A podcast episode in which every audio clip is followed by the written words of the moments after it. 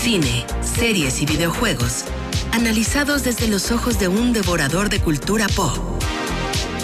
Jueves de Palomitas con Julio César Lanzagorta en Trion Live.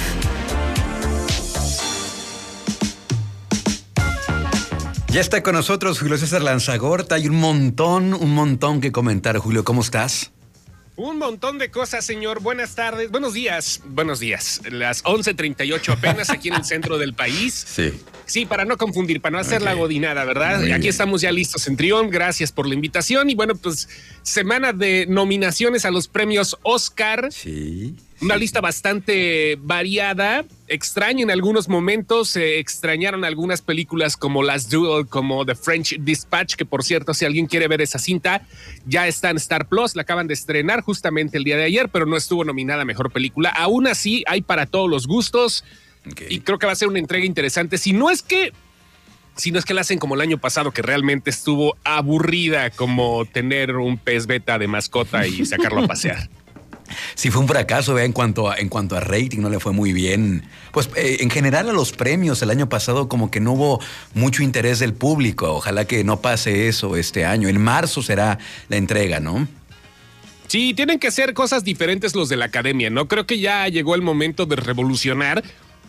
Primero empezaron con lo políticamente correcto, que está bien en cierto punto, pero digo, también exageraron las cosas. Y ahora tienen que hacerlo con invitados, no van a pedir prueba de COVID, ya están así como que bajando las manos ante esto, va a ser una invitación directa para los actores, los encargados del cine y todo para, para la entrega en vivo.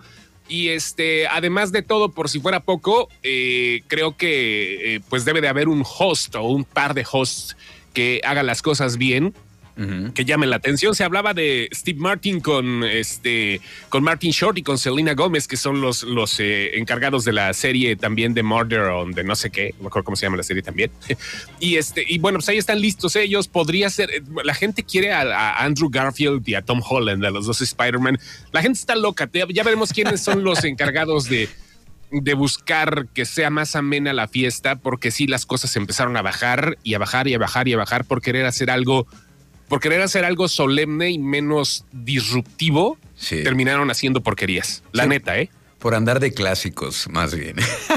¿No? Oye, eh, ¿cuál, es, tu gran favorita? Eh, hay, hay, pues, prácticamente de, todo en, las nominaciones a película del año. Eh, ¿Cuál es la tu favorita? Mira, la que traigo en el corazón obviamente es el Callejón de las Almas Perdidas. La que mm. puede ganar por la cantidad de nominaciones que tiene es El Poder del Perro. Y la que puede dar la sorpresa, pueden ser dos que van a dar la sorpresa. O Dune o la de West Side Story. Porque la gente en Hollywood sigue amando los musicales y porque Steven Spielberg le quedó muy bien este. Ok. O sea, ah, creo que, creo que son las que tienen posibilidad. Mejor director, creo que se la pueden dar a Steven Spielberg o a Jane Campion, cualquiera de los dos. Kenneth Branagh está muy fuerte con Belfast, fíjate que es una película también así como que de lento cocimiento, pero vaya. Actriz protagonista se la puede ganar Olivia Colman por La hija oscura, que realmente el performance que se aventó está muy bueno, o Kristen Stewart por Spencer, ahí me llama la atención que Kristen, la neta, se, se está sacando la espina de que siempre actuaba como si tuviera este, algo que oliera feo aquí entre la nariz y el bigote. como, si tuviera problemas, ¿no? Como si, no, fuera feliz. Véala ahora, véala ahora, mi niña hermosa. Kristen Stewart está nominada por Spencer. Mejor actor puede ser Benedict Cumberbatch por El Poder del Perro. Claro, claro, O Denzel Washington por la tragedia de Macbeth, que realmente la tragedia de Macbeth es una película basada en, la historia, en la, en la tragedia de Shakespeare, ¿no? La original y te la ponen como si fuera una obra de teatro en inglés antiguo, traducido obviamente al español antiguo. Yo, ¿sabes cómo la disfruté? Pensando que se estaban albureando cada vez de que sacaban todas las, toda la letanía de, frases inspiradoras y domingueras, ¿no? Y, se disfruta más viéndola desde ese punto. Y, creo que puede ganar Denzel Washington. Hizo una gran actuación como Macbeth. Eh, eh, mejor actriz de reparto, yo creo que se la gana Kirsten Dunst por El Poder del Perro. Eh, Oye, aquí, aquí en actrices de reparto hubo pues inconformidad porque Lady Gaga no está nominada. No, no está nominada, pero era mejor actriz ella. Le voy, a, haber tocado mejor actriz, pero no fue su momento, vaya. Tampoco estuvo nominado Ridley Scott. Yo creo que la mejor película hubiera sido El último duelo, pero les valió a la academia, en fin. Y también puede ser Jesse Buckley, porque el poder que tuvo en La hija oscura o la de Lost Daughter que está en Netflix, la verdad es una actuación soberbia la que se aventó. Y mejor actor de reparto se lo puede aventar sin problema alguno Cody Smith McPhee por el poder del perro. Él, él, es el que puede ganar, porque también está Jesse Plemons por El Poder del Perro. Son dos actores de reparto nominados por la misma película. Recuérdame, ¿qué, personajes en, ¿qué personajes en estos dos actores para, para ubicarlos bien? El actor eh, Jesse Plemons es el, el esposo, ah, el, esposo de Kristen Stewart. Este eh, y el de Kristen Stewart, de Kristen Dunst, me confundo, es una Kristen, la otra es Kirsten, mm. Kirsten Dunst. Y Jesse, este, perdón, Cody Smith McPhee es el hijo, el, el, vaquero, el, el, vaquerito chiquito que hace todo el relajo. Y además, para no avanzar mucho, creo que las cosas interesantes vienen acá con la película de animación, que por fin le hicieron justicia a los Mitchells contra las máquinas. Creo que es la película que debe ganar aunque hay mucha competencia interesante. Flea está nominada como mejor película extranjera y también como mejor cinta de animación. Encanto, pues eh, no se habla de Bruno y todo el mundo está hablando de Bruno. Fenómeno. fenómeno. Sí. Y Reya y el último dragón, donde está también aprovechando el viaje un director mexicano que este, pues hizo también esta película, eh, la, cinta que bueno, pues estrenó eh, directamente en Disney Plus. Sí y este, y, vaya, el director mexicano como que no lo toman en cuenta, así que dices, eh, todo el mundo habla de, Guillermo del Toro, ¿no? Así, ay, mira Guillermo del Toro con su película, no lo nominaron a mejor director, pero vaya. Y Carlos López Estrada es el que está detrás de Raya and the Last Dragon. Y él, eh, así, como, así como no queriendo, es hijo de Carla Estrada, de la productora de televisión. Órale, órale, órale, no sabía. ¿Y él dirige, él dirige Raya y el último dragón? Sí, él junto con Don Hall y John Ripa son tres directores, pero está dentro de este proyecto. Él es hijo de Carla Estrada y está en este asunto. Y vaya, nada más mejores efectos visuales, que ahí está bien cargado porque Spider-Man no, no, no, no, no, no, la neta, creo que los mejores efectos de las películas de Marvel fueron en Eternals. Este, creo yo que desde ahí pudo haber partido todo. Y este, creo también que, uh, híjole, puede estar también la de eh, Free Guy, que tampoco, Sin Tiempo para Morir, que son muy clásicos los efectos. Shang-Chi, puede ganar Shang-Chi sin lugar a dudas esta. Porque están bonitos los de Shang-Chi, la neta. Están, se, se, sacaron bien los efectos especiales. Bueno, pues entonces ahí están, ahí están las predicciones de Julio César Lanzagorta, el que le sabe a esto, el que es devorador de cultura pop y que pues desmenuza muy bien estas cosas de las películas. Ok, está bien. Pues ahí va, ahí va. ¿eh? Oye, oye, eh, eh, recomendaciones en series, hay mucho que ver. Bueno, pues obviamente las, las que están en Netflix, las que están en plataformas.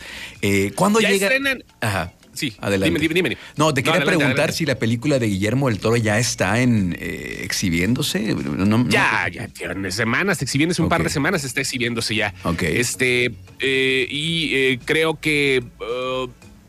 creo que lo bien, lo que viene importante, hoy sacaron los pósters de la serie del Señor de los Anillos y realmente fue sorprendente la calidad de cosas que se pueden ver nada más de los pósters y de las imágenes que Variety, no, fue Vanity Fair la revista quien lanzó estos, estas, estas imágenes.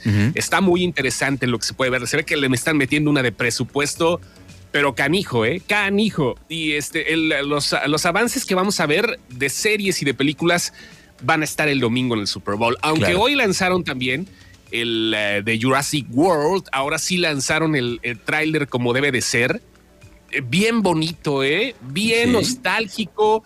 Se ve que le metieron ahora sí toda la paciencia del mundo después de quién sabe cuánto tiempo se tardaron para hacer a los dinosaurios. Se ve bien chido y realmente hay momentos tan solo del avance que dices, ya quiero, ya quiero, ya quiero verlo, ya quiero verlo.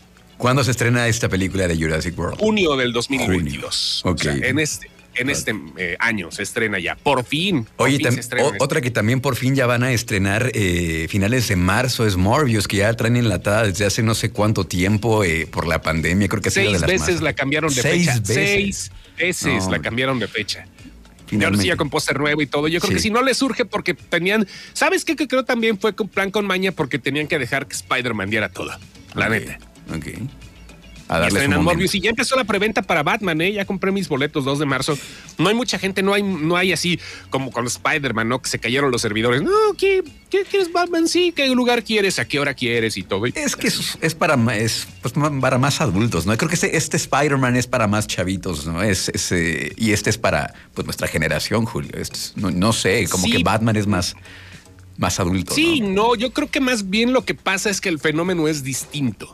No, o sea, no, pues, no está presentando tanto como lo que sugería presentar de Spider-Man. Este, pero aún así va a tener muy buena taquilla, estoy seguro, de una película y les costó más barato, les costó 100 millones de dólares, yo creo que sí va a triplicar mucho más todavía, va a tener, sobre todo porque es una película distinta. En cuanto al trasfondo, ¿no? Me explico porque Ryan, este, Ryan no, perdón, este, Matt Reeves, que es el director, está haciendo eh, una cinta más de thriller de suspenso psicológico que una película de acción. O sea, está metiéndose más al trasfondo en la cabeza de Bruce Wayne. Y eso va, eso va a dar pie para que las cosas salgan chidas. Estoy segurísimo que va a ser una buena película. Y también con estos villanos, ¿no? Sale el acertijo. Por ahí leía una publicación en redes sociales que decía de niños admirábamos a los superhéroes. Ahora de adultos entendemos a los villanos. Ah, sí, ay, ay, ay, ay, ay. sí, también, ¿no? O sea, pero es que como que le meten. va, a haber una historia de origen del acertijo. Ya no van a meter la típica de que, ay, es, era niño cuando salía del teatro con mis padres y, pues este. Eh, me quedé huérfano, ¿no? Ya no, ya van a quitar eso porque ya es mucho, ya es mucho relajo, ¿no? Y este, y ahora van, van a contar una historia más, más este, directa de, de, de, lo que es, eh, no los primeros años, pero sí tirándole un poquito, ¿no? A, cómo se resuelven las cosas del Batman detective. No es el Batman, el Batman que vamos a, tener todo en el baticinturón y todo. No, no, no. Aquí Hay, una parte, hay una parte, tengo entendido que esto se va a ver desde precuelas en cómics, porque ya sabes que hay que hacer el lanzamiento en conjunto. Hay una parte que se, que se ve de Bruce Wayne que compra un muscle car, uno, un, un carro a los 16 años y, el, y lo convierte en el batimóvil, pero él solito, o sea, él solito le empieza a meter acá talacha y se mete y cosas así, ¿eh? este, este Batman sí se ensucia las manos, este Batman le, se, le entra la es, Ándale, ándale, este Batman sí tiene a Alfred y todo, o sea, mientras, mientras Alfred le prepara las quesadillas y el chocomilk, o sea, Batman se, se, ensucia las manos, es sí, anda de mecánico y todo y lo convierte en un batimóvil, ¿no? O sea, ya, desde ese punto y este, pues ahí va, ¿no? Creo que, creo que por ahí va, ahí, ahí va el Oye, eh, en videojuegos, ayer hubo un, esta semana o ayer me parece hubo un evento importante de, Ayer hubo uno de Nintendo, el Nintendo, Direct, que es un evento que más o menos hace con cierta, eh, cierta este, periodicidad Nintendo, este, y donde hacen anuncios eh, de, sus juegos, ¿no? Irónicamente, las cosas que llegan son, este, pues son muy, muy de nostalgia se presentan juegos como Mario Strikes, Battle League, que es el juego de fútbol que salía en el Cube eh, desde hace mucho tiempo y ahora Mario regresa, ¿no? Acá para empezar a hacer deportes de contacto, fútbol entre ellos y todo eso. Así como mucha gente lo vivió en el, game, en el GameCube, ¿no? O sea, este, llegan muchos juegos que no habían tocado Nintendo, por ejemplo, eh, No Man's Sky, que era uno de los que solamente habían tocado las otras consolas y así poco a poco Nintendo se va haciendo de IPs o eh, de, de, de, este, ¿cómo se llama? De, videojuegos viejos, pero que a final de cuentas les pueden retribuir porque es la primera vez que llegan a Nintendo y Nintendo tiene un público muy específico. Eh, nuevos mapas para Mario Kart, eh, mm, llega, este, por ejemplo, llega un juego que también creo que va a ser exclusivo de Nintendo que se llama Speedstorm, que es como Mario Kart, pero de personajes de Disney. Ah, órale. Y llegan muchos juegos acá para el público de Nintendo que le gusta el anime, ¿no? Eh, Xenoblade Chronicles 3, o sea, ya sabes, como que más clavados, más, más metidos en esta onda de el público de Nintendo que se cuece aparte de los otros, ¿no? Mientras los otros están comprando estudios, ¿no? A ver quién tiene más dinero, yo te compro a ti, eso es, no, Nintendo, quitado la pena, está sacando sus cosas muy aparte. Hicieron un anuncio que la consola Switch está justo a la mitad de su vida para aquellas personas que digan, ay, es que ya va a acabar. No, no, no. Dije, no, pues estamos a la mitad. Nosotros todavía vamos a estar haciendo lanzamientos. Nos vale gorro y no queremos comprar estudios porque los otros estudios no tienen el ADN de Nintendo y es lo que se necesita. Y así se la lleva, ¿no? O sea, Nintendo esa parte. ya no se dijo nada de la película que estaba preparándose de, Mario Bros. Había una película, ¿no? Antes de la pandemia. Lo que pasa es que todavía se la llevan leve, o sea, no ah. es algo que digan, órale. No, pero sí, está Mario Bros. y ya está preparándose la película de Donkey Kong también. Ah, órale, qué bien. Un exitazo, seguramente. Y ellos, se van a la segura y le apuestan a la nostalgia y ya tienen su público cautivo, su mercado cautivo. Entonces, este, ellos, como dices, a fuego lento, no llevan prisa. Así es, así, así es esto, ¿no? Ya este las cosas van eh, de un lado a otro interesante y bueno, pues eh, eh, Nintendo sigue siendo Nintendo. Este mes vienen dos estrenos fuertes, Elden Ring para todas las consolas y bueno, para PlayStation, Xbox y para PC, que es un juego de esos de los que les encanta, a, los que les encanta sufrir, lo, lo idolatrarán porque hay como, una, hay como un subgénero llamado Souls, que viene de una compañía de un estudio que se llama From Software, que trae juegos siempre de este tipo de caballeros o de criaturas mitológicas, ¿no? Donde tienes que mm. vencerlos, pero donde realmente la dificultad se te pone loca. Y, a la gente le encanta este tipo de, juegos, ¿no? El, subgénero Souls. Y viene este juego que también es escrito, está escrito por el creador de eh, Game of Thrones, George R. R. Martin. Se estrena y otro juego fuerte que viene para Sony es la segunda parte de eh, Horizon Forbidden West. Eh, Horizon Forbidden West es el nombre de la segunda parte. Llega también este 25 de febrero y creo que va a ser un buen mes para todos los que tienen sus consolitas ahí. Órale, ¿no? Pues vienen muchísimos lanzamientos, un montón de cosas. Así entonces, sí, así es. En cuanto a videojuegos, en cuanto a serie y en cuanto a cine. Pues muchísimas gracias, Julio, por ponernos al día. ¿Cómo te encontramos en redes sociales? Sin excepción, sin excepción, así estamos. Ayer nos aventamos un podcast sobre los Oscar, que creo que estuvo bastante bueno y ahí lo pueden ver en Spotify. También búscanos en Spotify, así, ahí andamos. Gracias, Julio, un abrazo. Abrazo grande, señor. Bye. Gracias. Seguimos con más aquí en Trion Live.